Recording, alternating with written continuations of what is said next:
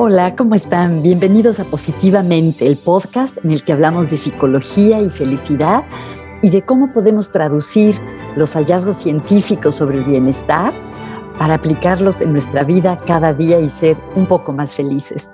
Yo soy Margarita Tarragona. ¿Han pensado, seguramente han pensado, cuánto tiempo pasamos trabajando? Efectivamente, la mayoría de los adultos pasamos la mayor parte de nuestro día trabajando. Y el trabajo puede ser una fuente de sentido y significado en la vida. Se ha visto que para muchas personas es una de las fuentes de sentido de vida, además de las relaciones cercanas con otras personas, la trascendencia, la espiritualidad. Y al mismo tiempo, el trabajo es un área que puede ser muy preocupante. Dicen que uno no deja un trabajo, sino que deja a un jefe.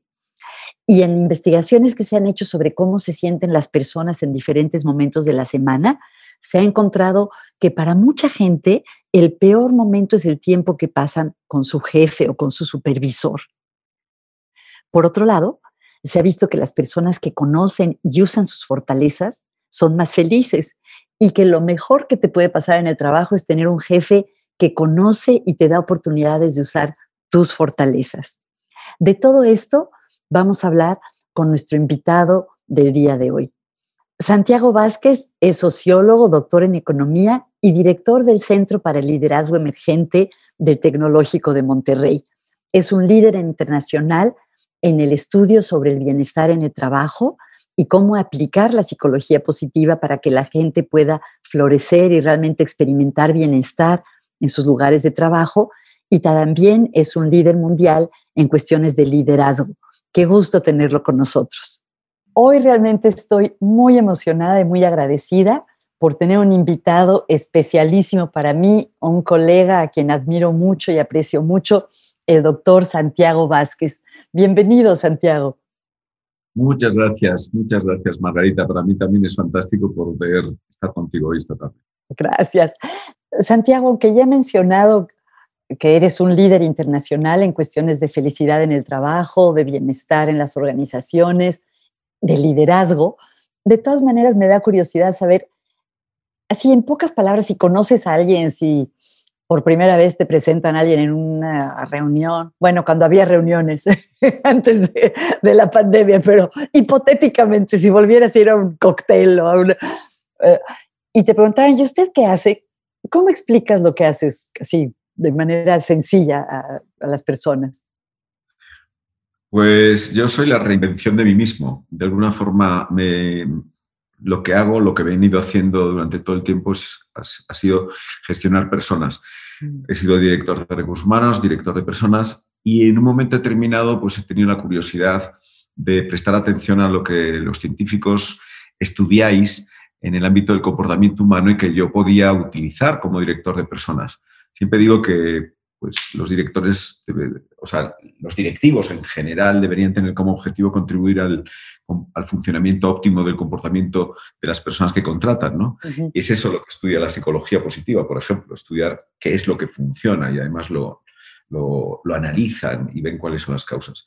Pero bueno, en un momento determinado ese coqueteo con, con la ciencia me llevó a pasarme al otro lado y, y hoy por hoy, pues prácticamente el estudiar el comportamiento humano para ayudar a los profesionales de la gestión del talento en las organizaciones se ha convertido en, mi, en mi, elemento central. Wow. Cuando te conocí, tú eras director de recursos humanos de una empresa y realmente lo que hicieron en esa empresa es muy impresionante. ¿Nos podrías contar así como probaditas de cosas que tú has hecho de psicología positiva en las organizaciones y el impacto que han tenido? Pues bueno, en primer lugar, muchísimas gracias porque viniendo de ti, la verdad es que, es algo pues, que como para sentirse orgulloso, ¿no? Pero lo cierto es que, insisto, eh, yo como profesional de, de recursos humanos lo que pretendía era que el talento tuviese una aportación adecuada para el cumplimiento de los objetivos. Entonces, básicamente, y de forma concreta, lo que veíamos es que la cultura organizacional es el tablero donde se juega la partida. Muchas veces ponemos piezas encima de la partida encima del tablero, perdón, y no siempre el tablero está adecuado. ¿no? Entonces, en primer lugar, basándonos en las fortalezas de carácter de Seligman y Peterson, veíamos que buena parte de esas fortalezas podían ser como los elementos a tener en cuenta para conformar una cultura. Y, eso lo teníamos en cuenta tanto en la selección de personas como en la gestión del desempeño, en el que se medía lo que tú conseguías o cuánto conseguías, pero también en cómo lo conseguías, es decir, con qué comportamientos. Otro elemento fundamental pues, fue en un momento determinado seleccionar conscientemente y de forma expresa candidatos y candidatas con mayores niveles de optimismo.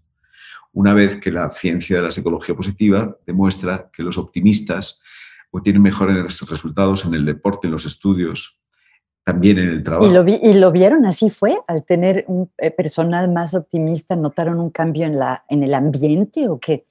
Em, te puedo contar varios indicadores, pero sí, claro, perdón. decir en qué medida afectó esta decisión de seleccionar optimistas, tendríamos que haber tenido, yo creo que un grupo de control para poder comparar qué sucedía.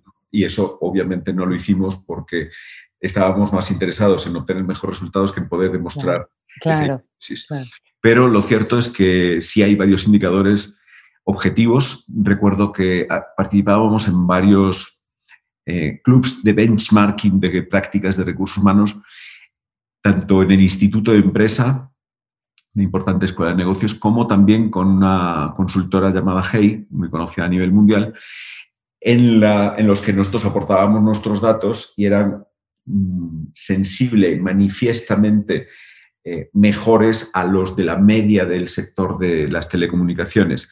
Me estoy refiriendo a, por ejemplo, paz social. En los 17 años en los que yo fui director de personas en R tuvimos una demanda laboral y no es que fuésemos unos genios, sino que teníamos una cultura y una filosofía, primero de buscar personas orientadas con inteligencia emocional y social, orientadas a, los acuerdos, al, al, trabajo en equipo. Y también ayudó mucho el hecho de que si alguien presentaba una reclamación y tenía razón, se la dábamos, cosa que no siempre es lo, más habitual.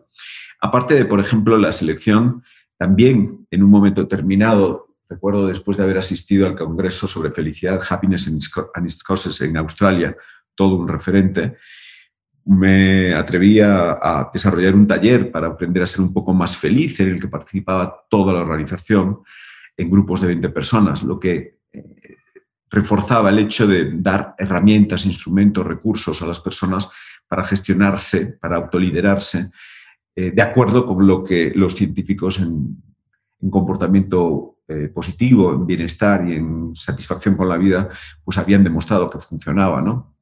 Como practicar el reconocimiento, la gratitud, el altruismo, encontrar significado en lo que haces, comprometerte o tantas otras otros elementos. Y esto sería a modo de ejemplo. Mm. Ahora, quizás lo que fue más interesante en nuestro caso fue que decidimos medir eh, en nuestro modelo de gestión de personas orientado a la felicidad en el trabajo, medir el impacto de forma constante, de tal manera que sí, sí pudimos demostrar, y eso fue el, el elemento central de mi tesis doctoral en la Universidad, en la Facultad de Ciencias Económicas de la Universidad de Santiago de Compostela, demostrar la Happy Productive Worker hipótesis, y es que los trabajadores eh, más felices son más productivos. Eh, ese mantra que ahora todos tenemos de la productividad y que pasa, en mi opinión, sin duda, por, por el bienestar y por el equilibrio emocional, ¿no?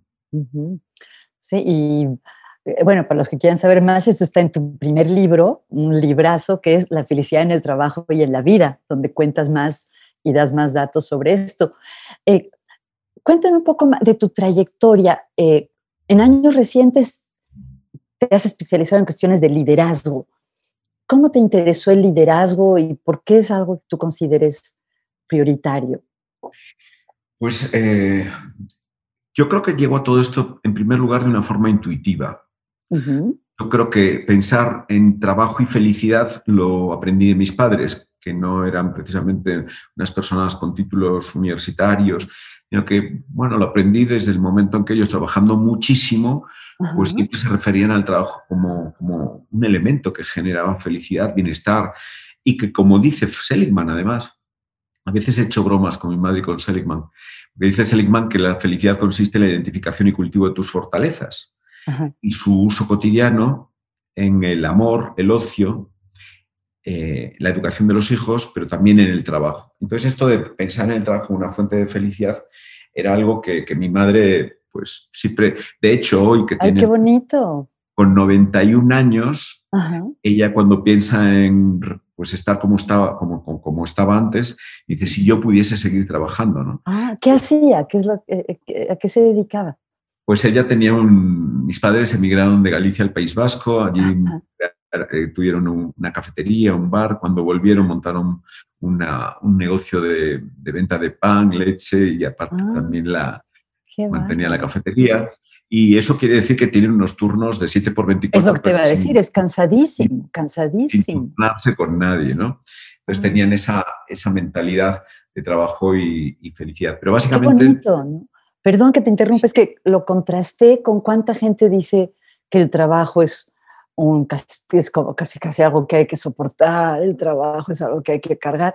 Y qué, qué bonito que tus padres tuviesen esa actitud, ¿no? Sí, además yo recuerdo, y lo, conté en varias ocasiones, ¿no? Eh, una conversación, un correo electrónico que me envió mi hermano Miguel y me decía, eh, te quería compartir lo siguiente, el otro día su mujer, Ana, mi cuñada, le preguntó a mi madre, ¿por qué Eva, para ti qué es la felicidad? Y Eva dijo, pues la educación de los hijos, el amor por mi marido, la satisfacción de clientes. Entonces, esa es la definición que acabo de decir de Seligman. Increíble. Por lo que decía, acababa diciendo que si Seligman le hubiese, hubiese preguntado a mi madre, se hubiera ahorrado años y años de investigación. Pero el trabajo y la felicidad eh, es una disrupción. ¿Por qué? Porque si hacemos, si prestamos atención a la fuerza de las palabras, el lenguaje no es inocente, negocio es la contracción de negación del ocio, o sea, lo contrario al ocio. Mm. Trabajo viene de tortura, de tripalium, arma de tres palos con la que se gestionaba a los esclavos en la Edad Media. Y si pensamos en Adán y Eva, estaban tan ricamente en el paraíso, cumplieron una norma y fueron expulsados y castigados con ganarse el pan con el, Con el sudor. Entonces, que llegue Seligman y nos diga que el trabajo no solamente es una maldición, sino que es algo que ocupa gran espacio en nuestras vidas, que va a ser casi imposible ser feliz en la vida si no lo somos en ese ámbito, pues es una disrupción. Creo, por otra parte, que la era industrial pues, ha basado en la lucha de clases y la lucha de clases ha sido muy importante para, para avanzar como sociedad y para conquistar derechos. ¿no?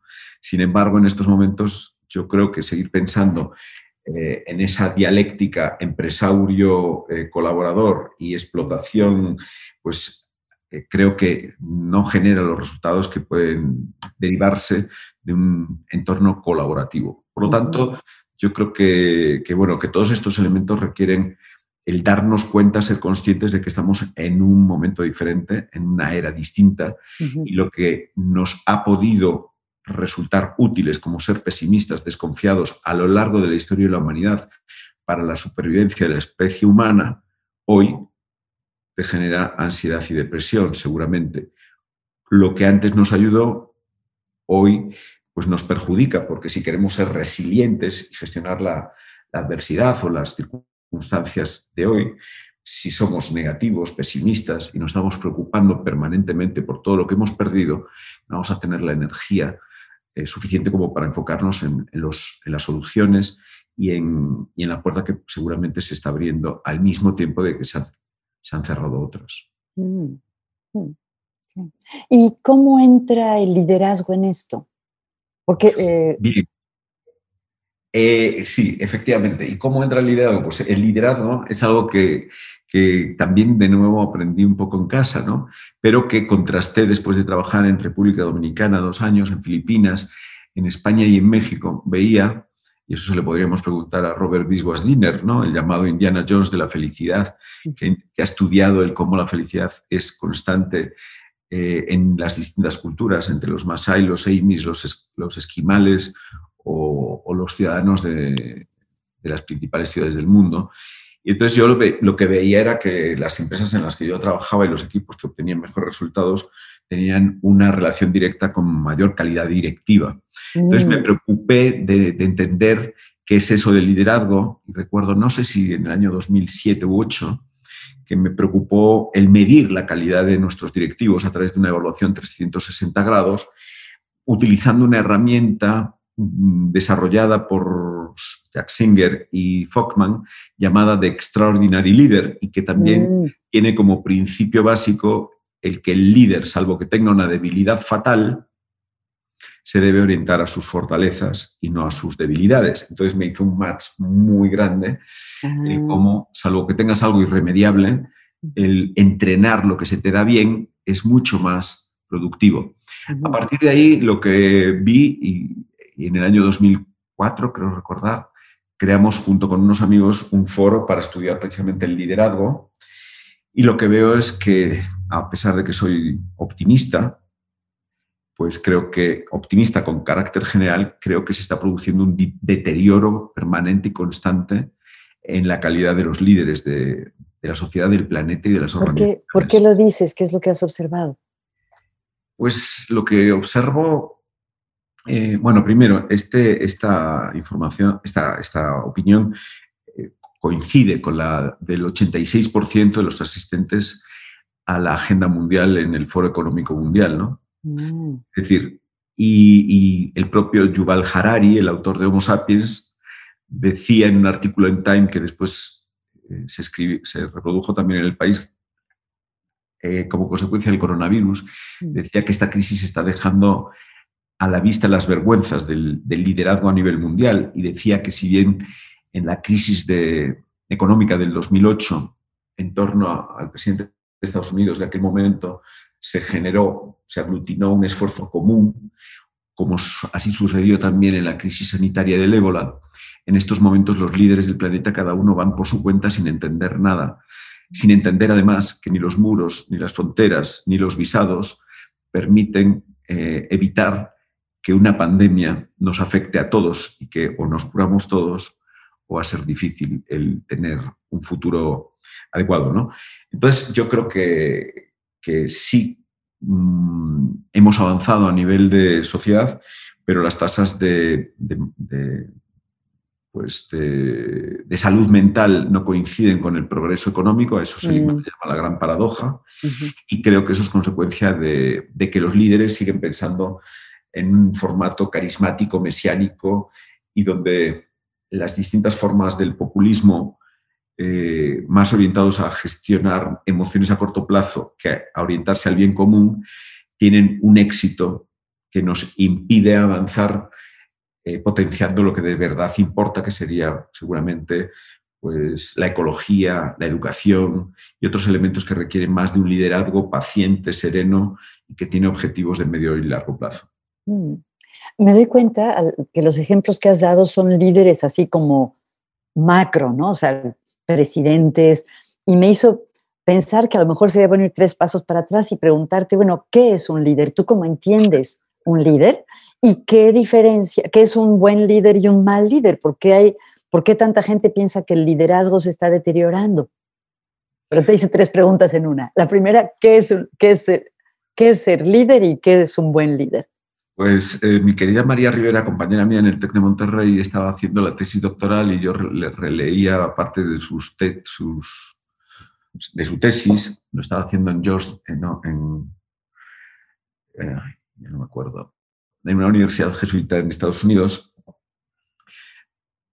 No sé si Gonzaga. Loyola. Gonzaga. Ah. Loyola o Gonzaga. Yo creo que es, el caso es que eh, leí una frase de un autor que se llamaba Bass que decía que había tantas definiciones de líder como personas lo habían intentado. Y en vez de desmotivarme, me animó a, crear mi propia definición de líder. ¿Cuál es? ¿Cuál es? Para mí, líder es aquella persona que, consigue florecer y ser feliz. Mm. Aunque no en función de, porque yo asocio mucho liderazgo con una relación con otras personas. De hecho, eh, hice una parada eh, consciente de líder es aquella persona que consigue ser, que consigue ser feliz y florecer. Y para ah. conseguirlo, no ah. Y para conseguirlo, contribuye a la felicidad y al florecimiento de los demás. Okay. Sería la clave. Ahora, lo que yo quiero llamar la atención, y muchas definiciones de liderazgo no entran en colisión ni en conflicto con otras actúan como, yo que vengo de, telecomunicaciones, actúan como las frecuencias radioeléctricas que, están en paralelo y nosotros Tú puedes tener un foco de liderazgo situacional entre tarea y, y no sé, mm, actitud en relación al trabajo y te da una teoría de liderazgo perfectamente vigente. Y mi enfoque tiene más que ver con que creo que buena parte de los líderes a lo largo del área industrial y todavía hoy alcanzan el éxito y creen que eso es el liderazgo y muchos lo consideran así. Y para conseguir ese éxito pagan con la satisfacción de su propia vida y su propia actividad, renunciando a equilibrios básicos entre lo personal y lo profesional. Entonces yo creo que con las nuevas generaciones nadie va a querer ser líder si ser líder es tener éxito pagando el precio de tu propia satisfacción con la vida. Por eso yo creo que si tú eres capaz de tener una armonía y de conseguir eso que decía Aristóteles, que es la esencia del ser humano, la búsqueda de la felicidad, pues tendrás seguidores o no tenerlos. Podrás tener más o menos éxito, pero el éxito está dentro de ti, porque tú tienes un nivel de satisfacción con tu vida alto. Ahora, la clave para conseguir satisfacción es aportar algo que tenga significado, eh, aportar al bien común, eh, en definitiva, pues ayudar a florecer a otros. Ahí hay un cuento muy bonito de Tom Rath y su abuelo Donald Clifton, los, la familia de, Gallup, ¿no? En How Full is Your Bucket, lo que cuentan es que todos nacemos con un cucharón y un cubo, que mm. cuanto más agua tenemos en nuestro cubo, más felices somos. Ahora, la clave está en el cucharón. Si nosotros, nosotros utilizamos el cucharón para robar el agua del cubo de los demás, ah. paradójicamente nuestro cubo estará vacío y sin embargo, si nos dedicamos a, llenar de agua el cubo de los demás, nuestro cubo estará lleno. Esa es la paradoja. Qué bonito. me, dio un escalofrío oír eso, qué bonito. Pero, es que buscamos la felicidad donde no la podemos encontrar. Ansiamos lo que no tenemos, tenemos mucho miedo a perder lo que tenemos y nos olvidamos de disfrutar, saborear y agradecer lo mucho que la vida nos da. Entonces, no necesitamos circunstancias ni enemigos. De hecho, fíjate, mucha gente hoy sería, dice, que sería muy feliz si tuviese lo que tenía un mes antes de la pandemia. Porque no lo fuiste cuando tenías todo lo que tenías que tener. Pues así somos los humanos, que nos damos cuenta del valor de las cosas cuando dejamos de tenerlas y empezamos a valorarlas cuando seguramente ya es, difícil o imposible alcanzarlas. Por eso creo que todos estos elementos que pueden parecer a muchas personas eh, como un poquito naif, un poquito así como sensiblero, no lo son. Hoy, en, nuestra sociedad, el reto es conseguir ser feliz. Y creo que en las organizaciones que están descubriendo la utilidad de apoyar, apostar por el bienestar, están viendo los resultados. Si vemos, eh, por poner un ejemplo, ¿no? Google está haciendo la aplicación de Leadership Analytics y Big Data al ámbito del comportamiento humano y tiene muestras longitudinales donde le preguntan a los trabajadores de Google cuáles son los elementos que deben tener un líder, en su opinión. ¿no? Mm, Entonces, de nuevo, volvemos a hablar con datos. Y creo que el primero es que el líder, el líder de Google, que los trabajadores de Google quieren tener, tiene que, ser, tiene que tener habilidades de coach, tiene que ser un líder desarrollador de talento. Y la ah. tercera, creo que son nueve o diez, es el líder tiene que estar orientado a, contribuir al bienestar de las personas que conforman la organización. Y no son no es precisamente una empresa sospechosa de no obtener grandes resultados. Creo que, la felicidad y el bienestar laboral eh, pues es una estrategia de negocio. El otro día hablaban en APD, oye, también compártenos una reflexión interesante así corta.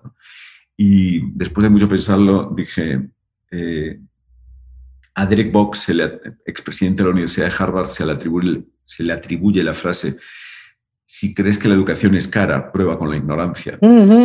Y yo digo, si crees que el bienestar laboral es caro, prueba con el malestar. Obviamente no, no probemos, pero lo cierto es que la paz social, el compromiso y una organización con alto nivel de implicación pues obtiene muchos mejores resultados y lo cierto es que eso hace que esa inversión en las personas, que muchas veces tampoco tiene que ver con, grandes inversiones o, dinero, pues tenga una rentabilidad alta.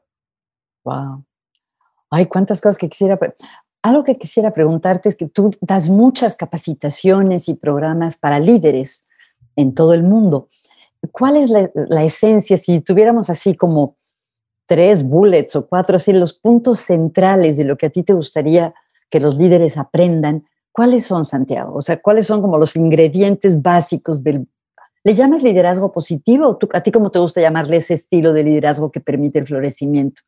Eh, liderazgo positivo me encanta, pero creo que e, era necesario el, diferenciarnos del momento en el que estamos. Y, nos, y no, me parece que lo positivo es un, elemento de entre varios. Por eso yo hablo de liderazgo emergente. Cuéntanos de eso. Bueno, pues el liderazgo emergente es ante la realidad emergente en que vivimos. Hay un libro de Rafael Echeverría, el padre del coaching ontológico, que escribió La empresa emergente y que dice que la empresa tradicional, basada en líderes capataces que utilizan el miedo y estructuras muy verticales y el poder para gestionar personas, pues tiene que dar paso a empresas emergentes, donde los líderes son líderes coaches que generan confianza y donde tiene una estructura más, eh, más plana, ¿no?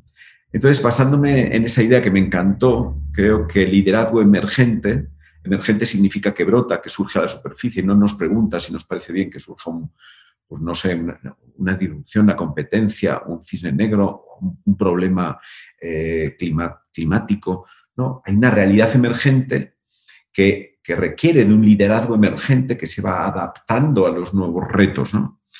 Y para mí, liderazgo emergente es un liderazgo orientado al florecimiento humano, es decir, pues si yo digo que el líder es aquella persona que consigue ser feliz o florecer contribuyendo al florecimiento de los demás, he reflexionado, he estudiado qué elementos no puede no tener un líder a día de hoy. Y esa sería un poco la respuesta a tu pregunta. Yo he identificado cinco elementos, pero si me destaque tres... El no, cinco, está perfecto. Decía, por decir en, síntesis, ¿no? Pero cinco está perfecto, claro. Cinco sería, eh, tiene que ser consciente de sí mismo, de su entorno, orientado a significado, positivo, resiliente y comprometido. En cuanto a consciente de sí mismo, de su entorno, el líder tiene que ser consciente de sus fortalezas y de las fortalezas de los miembros de su equipo y del equipo en su conjunto. Eso implica abrazar la diversidad el líder hasta ahora tiene la tentación enorme, a veces imposible de evitar, de rodearse de clones, es decir, de personas idénticas. Porque es lógico que si yo en un proceso de selección encuentro personas que razonan como yo, me encuentre más cómodo y entienda que tienen las respuestas adecuadas. Haciendo esto, empobrezco el equipo y la mitad del equipo sobrará porque para eso ya estoy yo y otros que piensan como yo. La diversidad tiene que ver no solamente con, las diferencias ya conocidas, visibles, sino también en la manera de pensar. Y creo que eso es fundamental. En cuanto a, conciencia y orientarse a fortalezas, pues es fundamental. Lo de propósito y significado sería el líder hoy tiene que encontrar propósito y significado de lo que hace practicando el que se denomina el liderazgo de servicio y eh, de alguna forma haciéndolo contribuye debe contribuir a que los miembros del equipo también encuentren significado y propósito en lo que hacen. Hoy, todo el, todo el año 2020 ha sido un año donde hemos visto cómo se ponen a prueba los, los, las declaraciones de la misión de las organizaciones. Y vemos que muchas eran ciertas y otras no y cómo encontrar propósito, ponerse al servicio, ¿no? como Inditex en España, al servicio de la comunidad, su experiencia logística para contribuir a que el tratamiento de la pandemia en sus diversas vertientes pueda ser mejor, o renunciando a, hacer reducciones salariales o, tomando decisiones de ese tipo, pues están marcando un paso, en mi opinión, eh, inspirador para toda la sociedad. En cuanto a la positividad, yo lo veo como un constructo de autoeficacia, de optimismo y de esperanza. Estos tres elementos, pues, una vez que conoces tus propias fortalezas, no solamente es suficiente conocerlas, sino que es que debes creer en que esas fortalezas son suficientes para afrontar los retos. Entonces, el líder hoy no es el que te dice todo lo que te sale mal y todo lo que deja, no, sabes, sino que tiene con los pies en el suelo, te, te te ayuda a conocer esas fortalezas y a generar altos niveles de autoeficacia.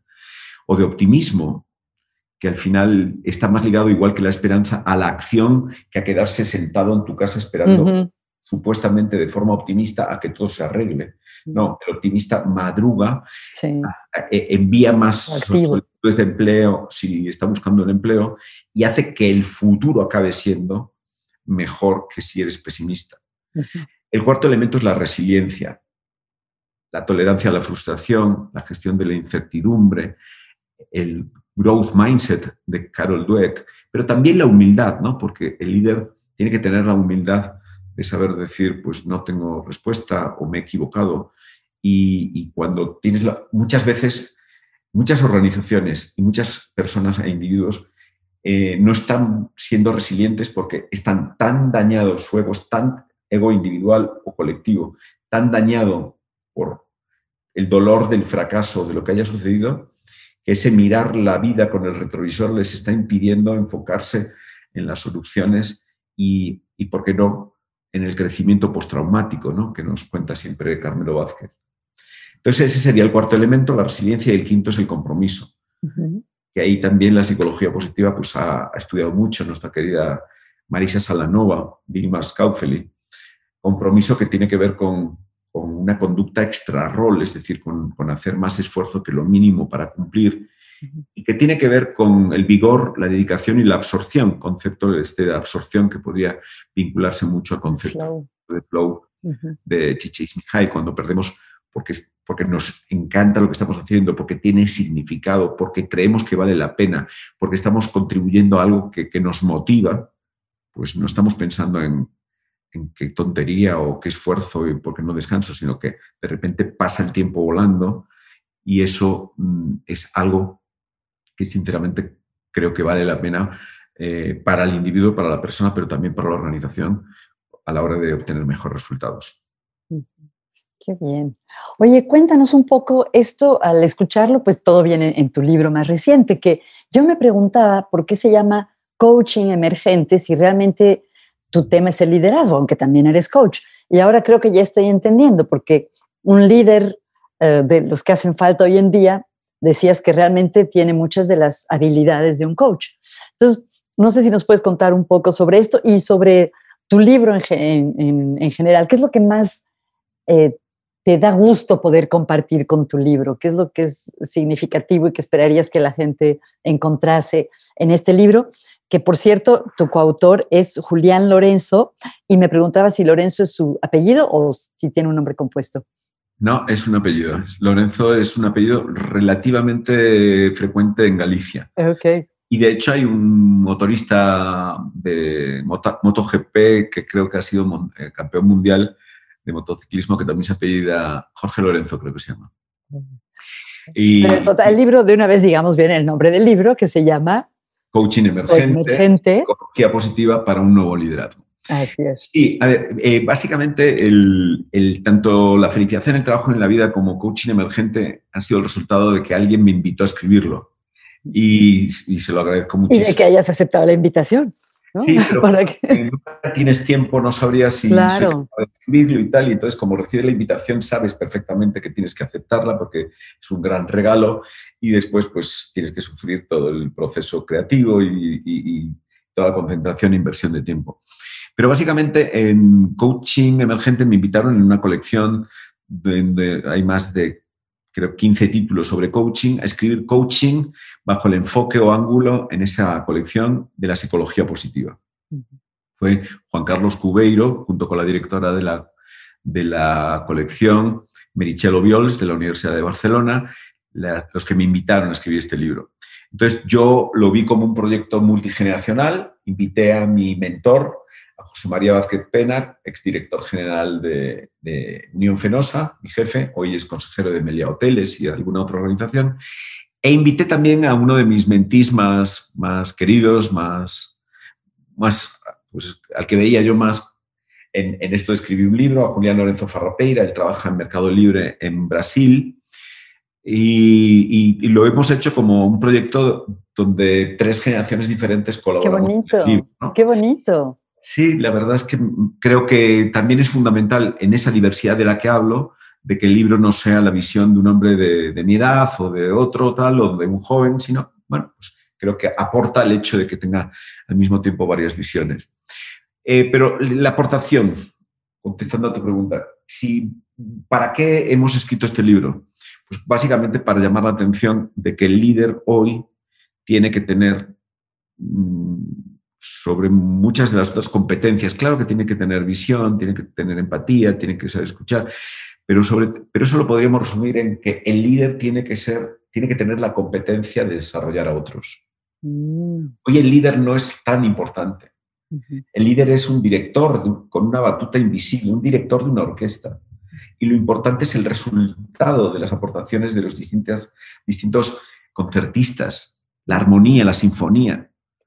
Y al final sí, pues le damos las gracias al director o la directora de orquesta. Yo esto lo aprendí sobre todo con Irma Shara, que escribió el libro precisamente La batuta invisible, directora de, orquesta, ¿no?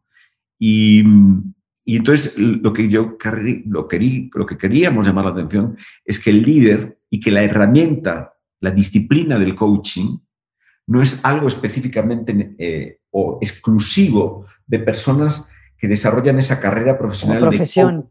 o profesión, sino que tanto los profesionales de los recursos humanos o de la gestión del talento, como los líderes en general, podían encontrar en el coaching y en el coaching donde aplicamos la psicología positiva un conjunto de intervenciones que le, podría, que le podían ayudar a convertirse en un líder coach. Esa es la reflexión y que hemos estructurado en cuatro fases. En coaching, el modelo Grow ha sido, ha ocupado un gran espacio y creo que en estos momentos el modelo Grow sigue teniendo una gran utilidad, pero es insuficiente.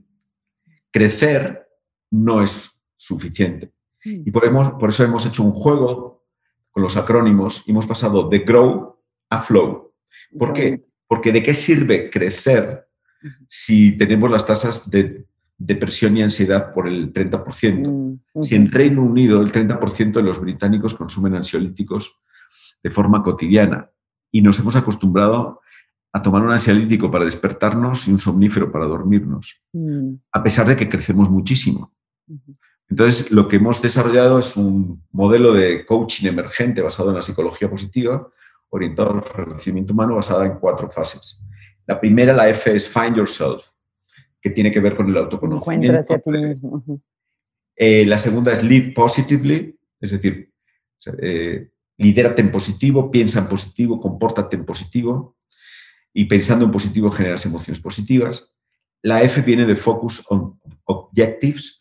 Creemos que en todo caso en el proceso de coaching y en el desarrollo de otros, enfocarnos en objetivos es fundamental. Y por último, el premio, el resultado es Achieve Wellbeing. Aunque no son cuatro fases secuenciales, interactúan, ¿no? Por eso, por eso nuestro logo está representado con un infinito que tiene que ver con la alegoría también del crecimiento del potencial humano. Es decir, no, no, sabemos dónde está el límite, pero podemos seguir creciendo, podemos seguir mejorando y pasando en un proceso permanente de autoconocimiento, de encontrarnos a nosotros mismos, de seguir desarrollando el pensamiento positivo, enfocándonos en sus metas alcanzables y alcanzando finalmente un adecuado nivel de satisfacción con nuestras propias vidas y una relación adecuada con nosotros mismos. Bien. Oye, Santiago, eh, no sé si esto es muy personal, si lo es, lo, lo editamos después, pero eh, tú vives parte del tiempo en España, parte del tiempo en México, tienes un estilo de vida particular y a mí me da la impresión, no sé, que disfrutas mucho. Por ejemplo, ya conoces más de México que yo, ¿no? Entonces, no sé, ¿tú aplicas algo de tu conocimiento de psicología positiva en tu manera de vivir? Absolutamente sí, aunque me cuesta. Recuerdo una vez en, un congreso también de Australia, creo que fue, que le preguntaron al Dalai Lama, eh, y fíjate, eh, dijeron, pero entonces usted es, siempre feliz, usted es consciente de que bueno, usted aplica todo lo que estudia y dice, no, no, no, no, no, no, a mí me cuesta muchísimo no odiar, por ejemplo, a los chinos que nos han sacado de nuestra tierra, ¿no? Eh, yo creo que sí lo aplico en el sentido de que, pues, cada vez me cuesta menos buscar la positividad. Sí tengo sinsabores en la vida, como todos, por supuesto, pero tengo de, forma genética, Un set point que diría Lubomirsky, alto, de orientación a una predisposición a ser feliz bastante alto, a ser positivo y optimista. Y después, cuando me cuesta, digo, a ver, a ver, a ver, a ver. ¿Cuál, ¿Qué es lo peor que se puede derivar de esta situación? Y entonces practico pues, la relativización, el rebatimiento, teorías y, ejercicios que, han sido contrastados y, y pues, temas como no enfadarme por cosas que no, que no valen la pena o diferenciar aquello en lo que puedo, eh, de lo que me molesta, lo que puedo influir o cambiar y aquello que no puedo eh, y que debo aceptar si quiero seguir teniendo un mejor nivel de satisfacción. En cuanto al estilo de vida, pues sí, la verdad es que es bastante atípico. llegué a México para incorporarme al Tecnológico de Monterrey, trabajando cinco semanas de forma presencial y una en home office volviéndome a España. Y finalmente esta pandemia, pues lo que me ha permitido es trabajar desde mi casa, ¿no? De tal manera que mm, desde mi casa o desde cualquier otro lugar que pueda considerar mi casa o, mi hogar momentáneo. Y creo que eso también es una, una consecuencia positiva, creo, importante de la pandemia, ¿no? Lo decía Bill Gates visitando el TEC hace, hace un año, y es que podemos descansar al medio ambiente, podemos darnos cuenta de que no era necesario que todos los corporativos estén en una zona con unos niveles de contaminación, especulación, que perjudica o que repercute en que todos los que trabajen ahí tienen que hacer unos grandes desembolsos y unos grandes esfuerzos eh, para ir a trabajar. Y, bueno, al final el amor por el aprendizaje, mm. el, sí, el amor por el aprendizaje es una de las 24 fortalezas de carácter y... ¿Es una de las tuyas principales? Yo diría que sí, sí. Yo creo que mm, las ganas de aprender no, hasta el momento no, se han reducido y eso me genera muchísima ilusión por nuevos proyectos, ¿no? De tal forma que creo que, que, bueno, sigo, sigo teniendo un alto nivel de energía e ilusión que creo que es lo que hace que, que se pueda, mm, no sé, difuminar el efecto de la edad. Al final uno es mayor cuando sus, creo que lo decía Cubeiro, ¿no? Parafraseando a una persona que no conozco. Uno es mayor cuando sus ilusiones son menores eh, que sus añoranzas. Mientras tengas muchos sueños y muchas cosas, muchas ganas, creo que, que te puedas seguir considerando joven. Qué bonito. Ah, un concepto de psicología positiva que yo asocio mucho contigo es el saborear. Me da la impresión que disfrutas cuando descubres una parte nueva de México. Me da esa impresión. No lo sé. Sí, completamente. De hecho, eh, conozco ya 24 de los 31 estados mexicanos y me encanta, me encanta saborear. Ahora bien, eh, no sé si es general, creo que, que puede serlo. El proceso de habituación o el proceso o la capacidad para saborear, maravillarte y deleitarte es algo que tienes que vigilar porque la rueda de molino hedonista... Claro, nos acostumbramos. Nos acostumbramos. Y entonces eso también es una actitud, ¿no? El poder decir, pues no necesariamente saboreo solamente los grandes lugares o los lugares que sí te dejan con la boca abierta, sino el poder desarrollar la capacidad para saborear cada momento o en un momento determinado incluso de sufrimiento, el mm. darte cuenta de la gran lección y, el gran aprendizaje que te regala mm. esas emociones negativas o ese sufrimiento. También es otra forma de saborear. Mm. Me recordaste una investigación, un ejercicio de Sonia Ljubomirsky que le, le pedía a la gente que viviese en la ciudad en la que vive como si fuese su último mes ahí o como si fuese turista. Eh, otra variación es vivir como si uno fuera turista en su propia ciudad. Y pensaba que en cierta forma tú sí eres, no turista ¿eh? exactamente, pero esos ojos eh, frescos con los que cuando llegamos a un lugar nuevo lo vemos que después nos acostumbramos, ¿no? Y que se aplica a tantas cosas de la vida. Sí, eso es maravilloso. Yo no sabía que, que Sonia tenía, había hecho esto. Yo recuerdo, por ejemplo, cuando estudiaba en Madrid o cuando viví en República Dominicana o en Filipinas, a veces pensé, tenía que descansar un poquito más porque no puede ser, o sea, tampoco tiene que ser una maratón o una claro. reloj donde a lo mejor haces como ir poniendo los sellitos para tener... Ya fui, ya fui, ya fui. ya fui, ya fui, ¿no? Pero lo cierto es que, claro, mm, esas ganas, o sea, cuando estudiaba en Madrid, pues sí tenía como un seguimiento de las exposiciones, los conciertos, las cosas que sucedían y, quería disfrutarlo y, vivir lo máximo posible. Y esa mirada de aprendiz creo que, todavía no, todavía la conservo. Qué bien. Oye, te quiero hacer tres preguntas más y tenemos que terminar. Una, ¿qué opinas? Muchas veces pienso en ti cuando oigo críticas muy severas a la psicología positiva cuando se aplica a las organizaciones y la idea que eso de tratar de que la gente sea feliz, que los trabajadores sean felices en, el, felices en el trabajo, es una especie de, no sé, de justificación de un sistema injusto, que es una presión adicional que además de que la gente está viviendo condiciones terribles, además espera que sean felices. Seguro tú has leído este tipo de críticas. ¿Cuál es tu reacción? ¿Tú cómo lo ves? A ver, yo eh, precisamente empezamos el libro diciendo que tanto el coaching como la psicología positiva han tenido muchas críticas, muchas de ellas merecidas, ¿no? Y porque la psicología positiva en muchas ocasiones se confunde con la autoayuda, con cosas a veces no tan contrastadas, y en el mundo del coaching, pues no siempre existe el, rigor que, sería necesario.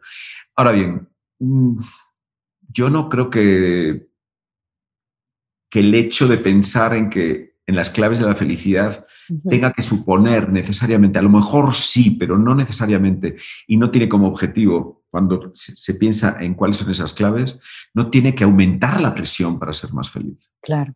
Yo no, lo entiendo así. Yo tampoco. No lo entiendo así. Y además, si, me, si las conclusiones de la psicología positiva fuesen que todo pasa por un nivel de, de acumulación de cosas materiales o a una conclusión de que no se puede ser feliz si no se tienen determinadas cosas, pues podría decir menuda presión.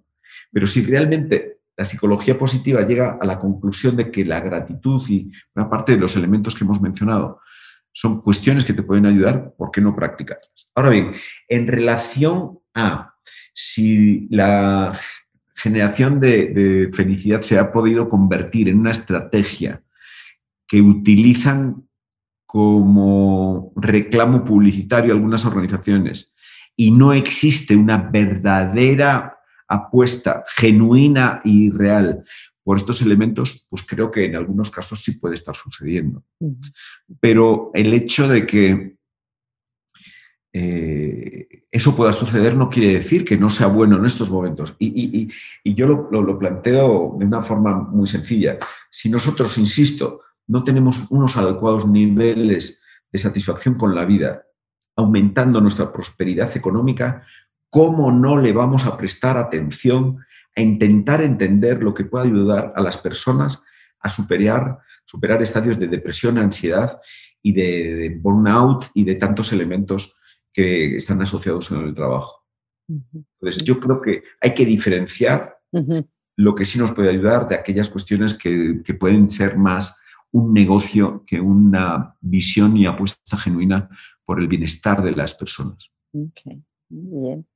Santiago, siempre le pregunto a mis invitados qué están leyendo. Si viese tu mesita de noche, ¿qué me encontraría? pues acabo de terminar eh, un libro que en realidad tiene dos tomos sobre el descubrimiento de, América, pero concretamente de México. Qué apropiado para tu vida, ¿no? Para cómo estás descubriendo tú también. Además, me lo recomendaron varios amigos mexicanos y es El corazón de piedra verde, escrito por Salvador de Madariaga, uno de los primeros europeístas de Europa, nacido en la ciudad de La Coruña, mi ciudad. Oh. Y cuando yo, mm, pues él que era diplomático, bueno, una persona con, embajador de España en Londres, con mucho, que ha desarrollado muchos ámbitos, no me esperaba de él que, eh, hubiese escrito algo sobre la historia del descubrimiento de, América y ha sido una delicia. Y ahora empiezo la evolución de la especie de Darwin, que creo que, que, también, por lo que me han dicho, es casi de lectura obligada. Entonces veo que te gusta la lectura light, ¿verdad? Pues también me encantan las novelas así como de... y suelo, suelo... Bueno, no sé qué me voy a encontrar con Darwin, pero mm, suelo alternar mm, el espesor de la lectura. Qué bien. Y lo último, Santiago, eh, ¿cuál sería un tip que tú pudieras compartir con las personas que nos escuchan? Ah, una cosa práctica que ayuda a florecer. Me encanta que uses la palabra florecer, a florecer o a ser más felices.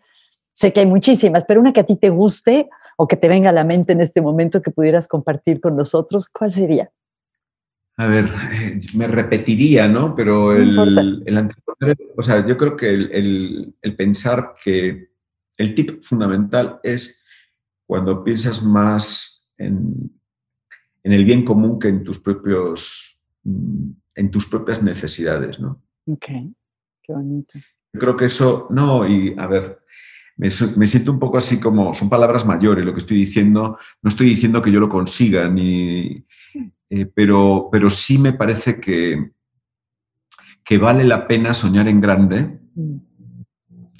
y vale la pena pensar en los demás. Mm.